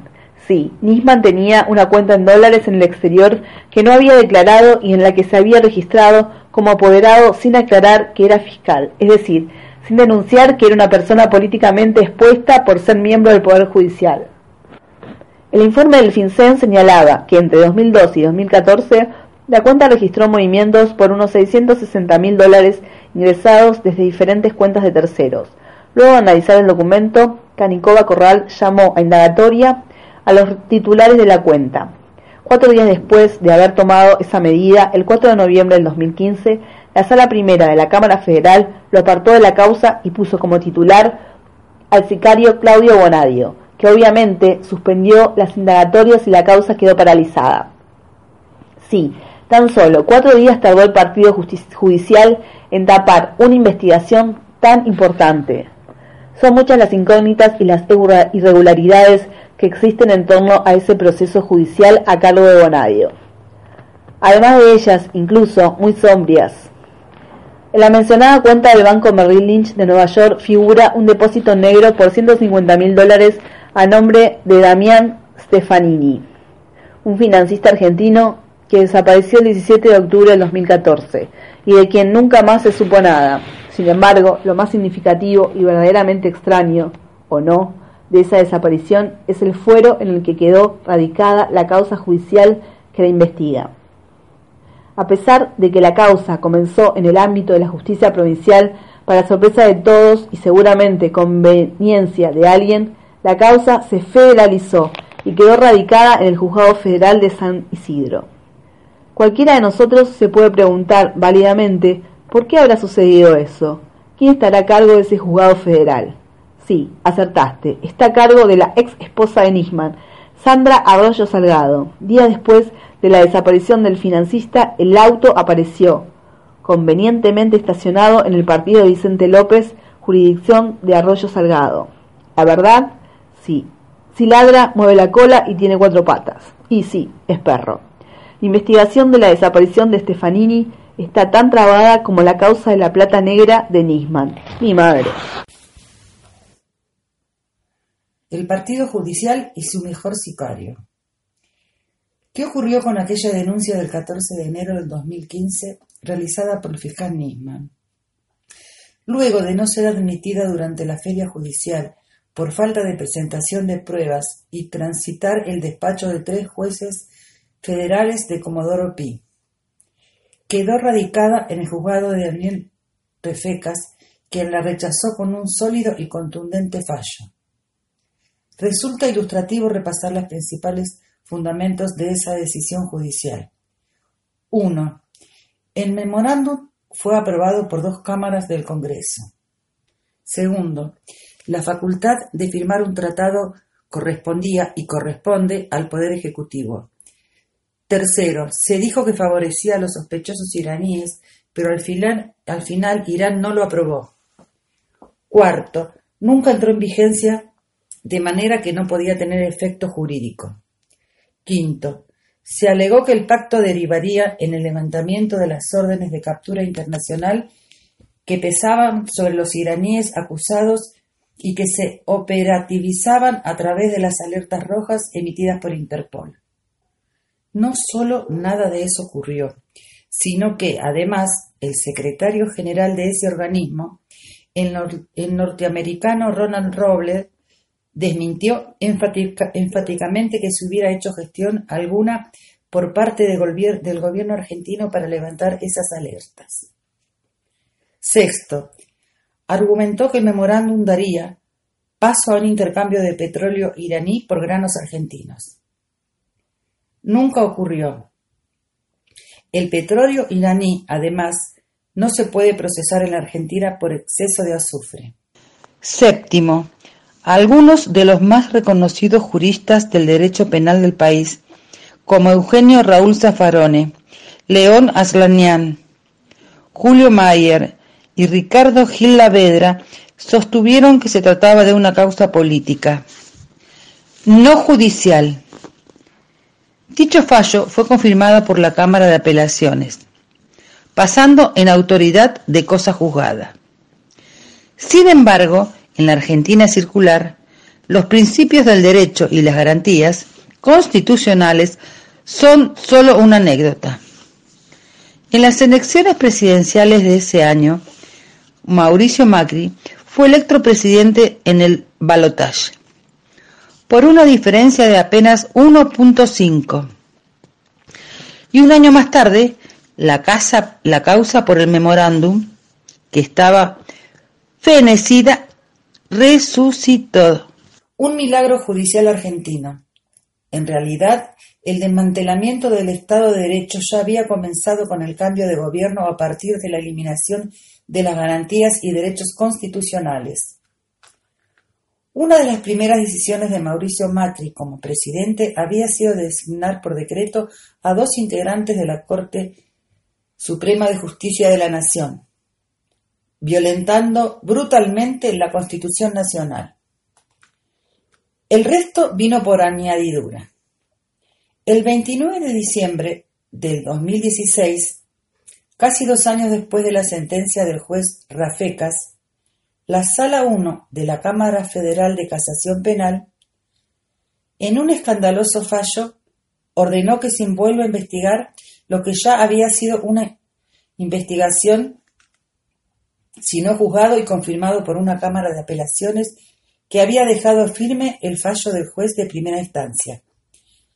Los jueces Mariano Borinsky, Gustavo Hornos y Ana María Figueroa ordenaron reabrir la denuncia de Nisman. Y tanto el juez Fecas como los camaristas Eduardo Freire y Jorge Ballesteros fueron apartados del caso.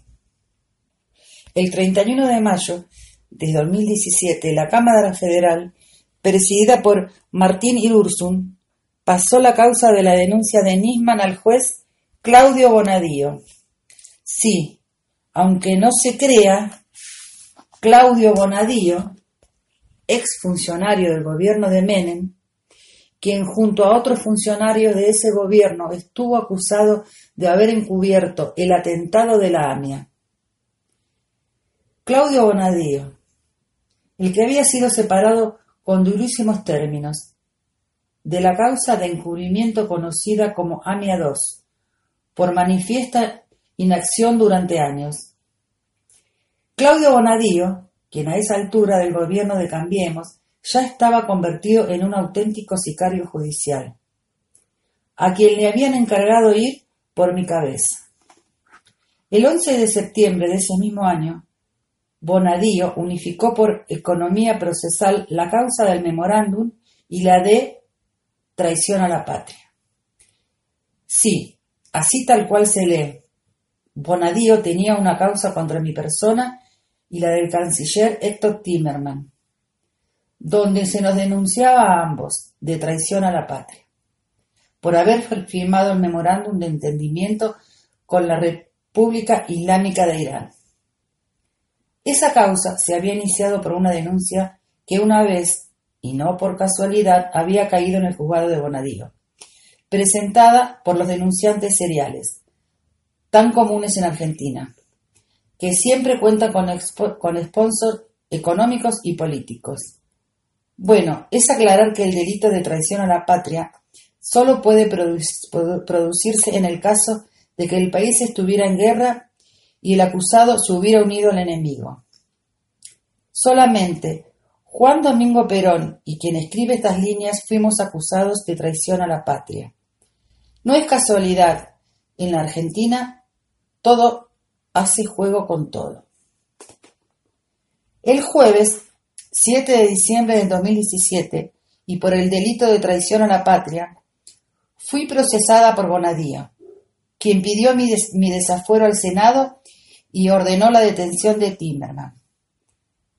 Carlos Zanini, ex secretario legal y técnico de la presidencia, y los dirigentes sociales Luis Delía, Fernando Estecha. Así de simple y así de, brutal la paradoja de esta Argentina singular. Después de 23 años del atentado a la AMIA, Claudio Bonadío, ex funcionario de Carlos Menem, el juez de la servilleta, el, juez que había sido separado de la causa por encubrimiento del atentado terrorista conocida como AMIA 2, por haber paralizado la investigación durante años. Ese mismo juez, ahora convertido en sicario, me acusaba de traición a la patria por la firma de un acuerdo internacional aprobado por el Parlamento argentino, que además se aplicó porque no fue aprobado por la otra parte. He soportado y sigo soportando ataques, agravios, difamaciones y descalificaciones, que luego de dejar el gobierno se profundizaron en una violenta persecución judicial. Pero utilizar un tema tan delicado y doloroso como el de Amia y tener que ver y escuchar que me pidieran justicia a mí, a nuestro gobierno, que asumió nueve años después del atentado, que fue el único que hizo todo lo que podía hacer, y más también, y puso todo lo que tenía que poner en la cuestión AMIA. Sinceramente, en realidad, todo ese montaje no hacía más que dejar al desnudo el pasado bochornoso del Poder Judicial en las causas del atentado y del encubrimiento. Y, por otro lado, no era otra cosa que el preludio del papel violento que pensaría a jugar en el partido judicial, con el cambio de gobierno como anticipo del llamado lawfare o guerra jurídica contra los opositores políticos. Más noticias sobre una muerte y una causa. En los últimos meses, varias noticias influyeron para develar lo ocurrido con la denuncia de Nisman contra mi gobierno en enero del 2015 y en especial sobre las circunstancias de su muerte. En septiembre del 2018, el abogado y periodista Pablo Dugan de inexistentes vínculos con nuestro espacio político y en más que reiteradas oportunidades muy crítico con él mismo, publicó una investigación que llamó ¿Quién mató a Nisman? y que rápidamente se viralizó en las redes y en notas periodísticas, ya que la primera edición de ese trabajo se difundió por Internet y unos meses más tarde fue lanzado como libro por Editorial Planeta. Lo cierto es que en sus más de 400 páginas Dugan sentó su posición sobre cómo y por qué murió el fiscal.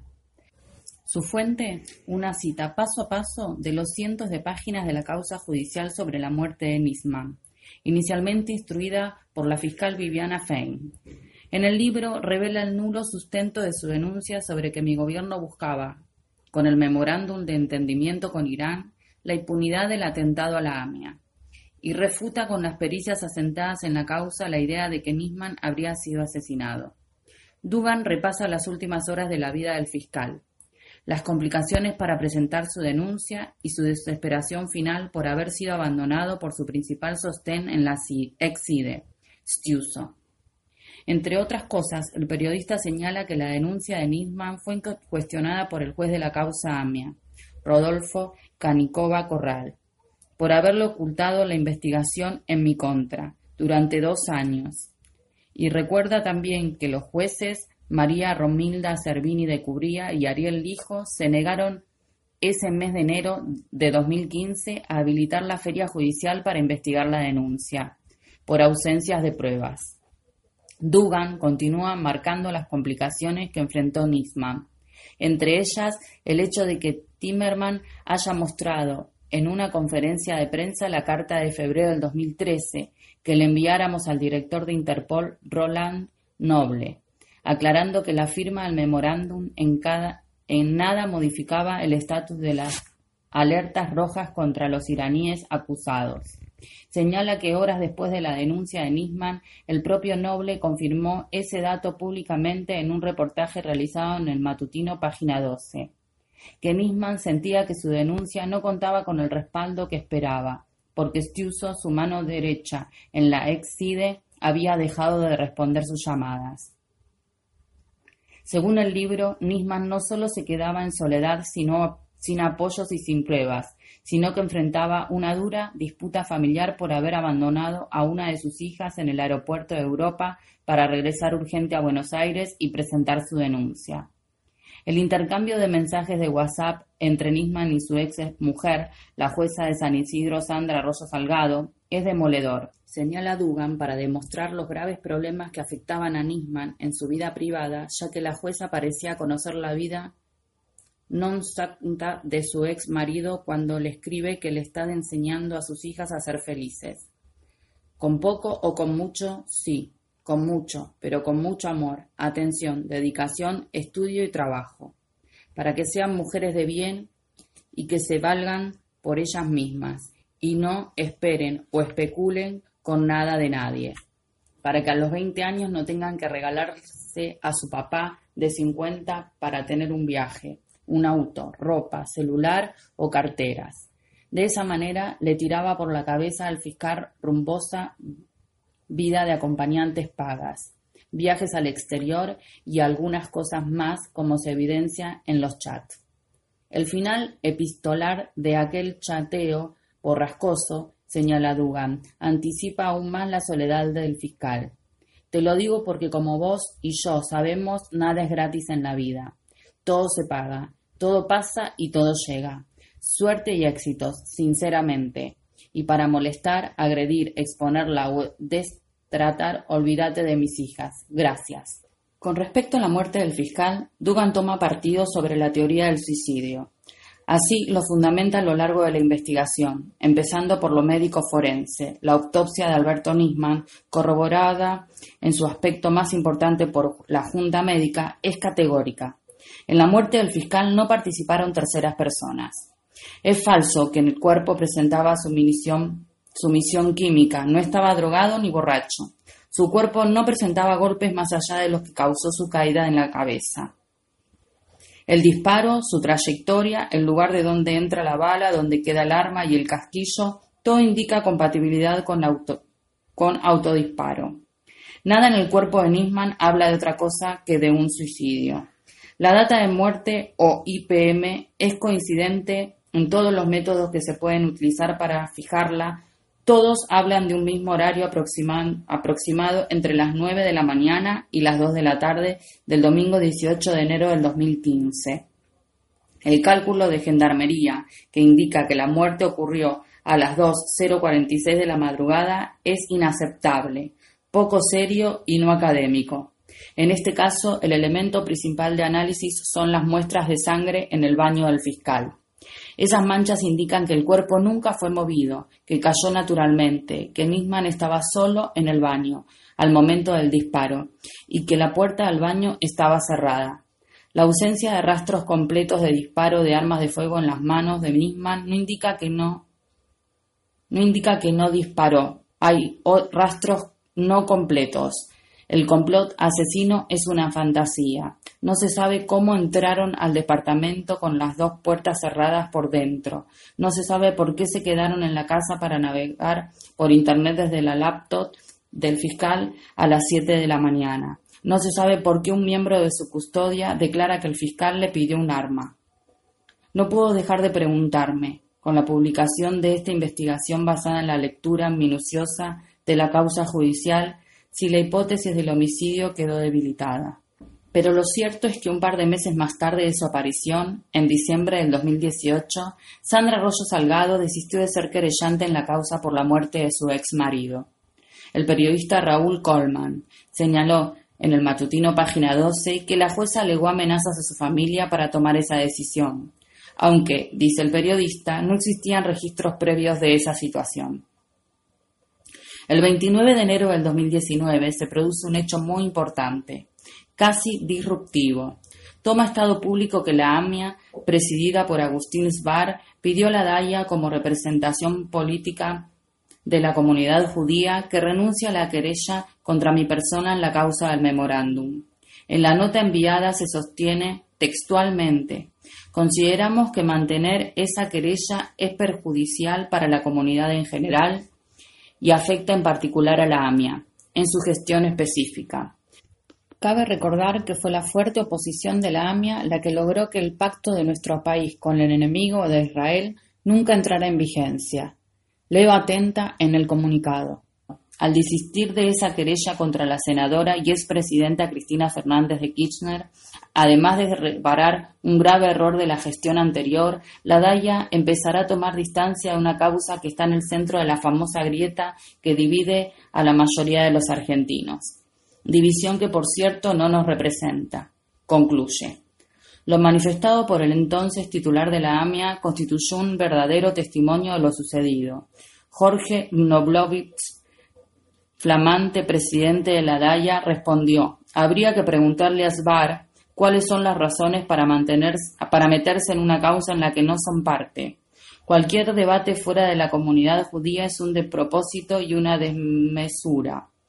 A los pocos días, la comisión directiva de la AMIA aceptó el pedido de licencia de Sbar, Amia lamenta profundamente que dicha carta haya generado un malestar tan importante y comprende la indignación de expresiones que sin duda fueron desafortunadas. Finalmente, Sbar termina renunciando y un día después de esa renuncia, Ronald Noble, el exdirector del Interpol, escribió una serie de tweets expresando que quería dar un testimonio en el juicio por el memorándum con Irán para dejar en claro que ni Timerman ni ningún funcionario le pidió dar de baja las alertas rojas o aliviar de alguna manera la situación de los iraníes imputados. En una nota de página 12 se advierte que dos integrantes de la DAIA, aceptados como querellantes, acusaron a Noble de encubrimiento en una maniobra para evitar que éste pueda declarar. Sí, así como lee, la DAIA no quiere que Roland Noble declare la causa. El esclarecimiento del atentado a la AMIA es lo que menos le interesa, les interesa. El ex jefe de Interpol insistió, no sin molestias, por esa maniobra, porque no comprende cómo aún no fue citado por la justicia argentina, que esperaba ser convocado para aportar, dijo, verdad y justicia sobre quienes actuaron de acuerdo a la ley. Escribo el final de este capítulo también en el Calafate, durante los primeros días de marzo del 2019. El jueves 28 de febrero se conoció el veredicto en la causa del encubrimiento al atentado. Tanto en el gobierno de Néstor como en los míos habíamos puesto mucho esfuerzo en esa causa, cumpliendo instrucciones del presidente. El ministro de Justicia fue querellante en representación del Estado y junto a los familiares de las víctimas fueron fundamentales para que, en con serios retrocesos y demoras, los acusados de encubrir, de encubrir el atentado sean investigados. La sentencia, de la que no se conocerán los fundamentos antes de que se publiquen estas páginas, deja sensaciones contradictorias. Por un lado, la condena al ex juez Galeano, a los fiscales Mulien y Barbaxia, al ex secretario de Inteligencia Hugo Anzorregui y su subsecretario confirma que existió un feroz e inescrupuloso encubrimiento del atentado.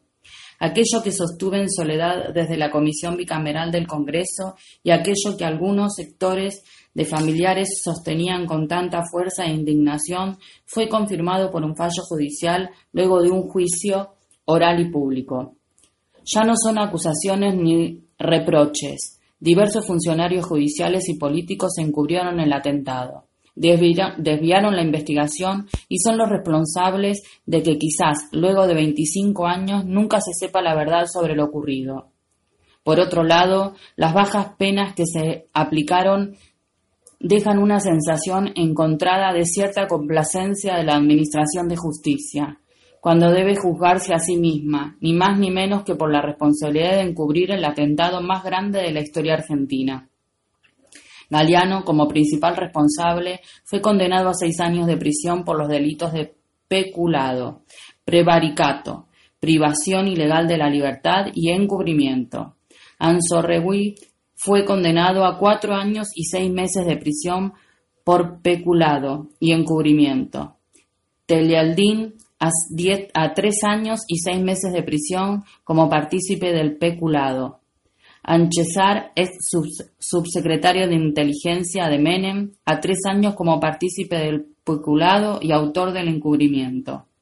Mullen y Barbaxia, los fiscales protegidos por Macri y Garabano, denunciados por el propio Cimadevilla, fueron condenados a dos años de prisión de ejecución condicional por incumplimiento de los deberes de funcionario público. Carlos Menem, Jorge Fino Palacios y Raúl Beraja fueron absueltos. No puedo dejar de sentir el, el estremecimiento de que ya han pasado casi 25 años, un cuarto de siglo, y el atentado contra la AMIA permanece en el mayor de los misterios. Y de pensar que ello se debe fundamentalmente a que su investigación fue obstaculizada por el gobierno de aquel entonces, como se comprobó en el juicio oral del 2004 y se ratificó en el de encubrimiento. Sin embargo, las condenas penan las conductas delictivas sin saber todavía el porqué. Estoy convencida de que si se pudiera esclarecer el motivo de ese encubrimiento, se estaría mucho más cerca de saber quiénes fueron los responsables y qué fue lo que realmente pasó.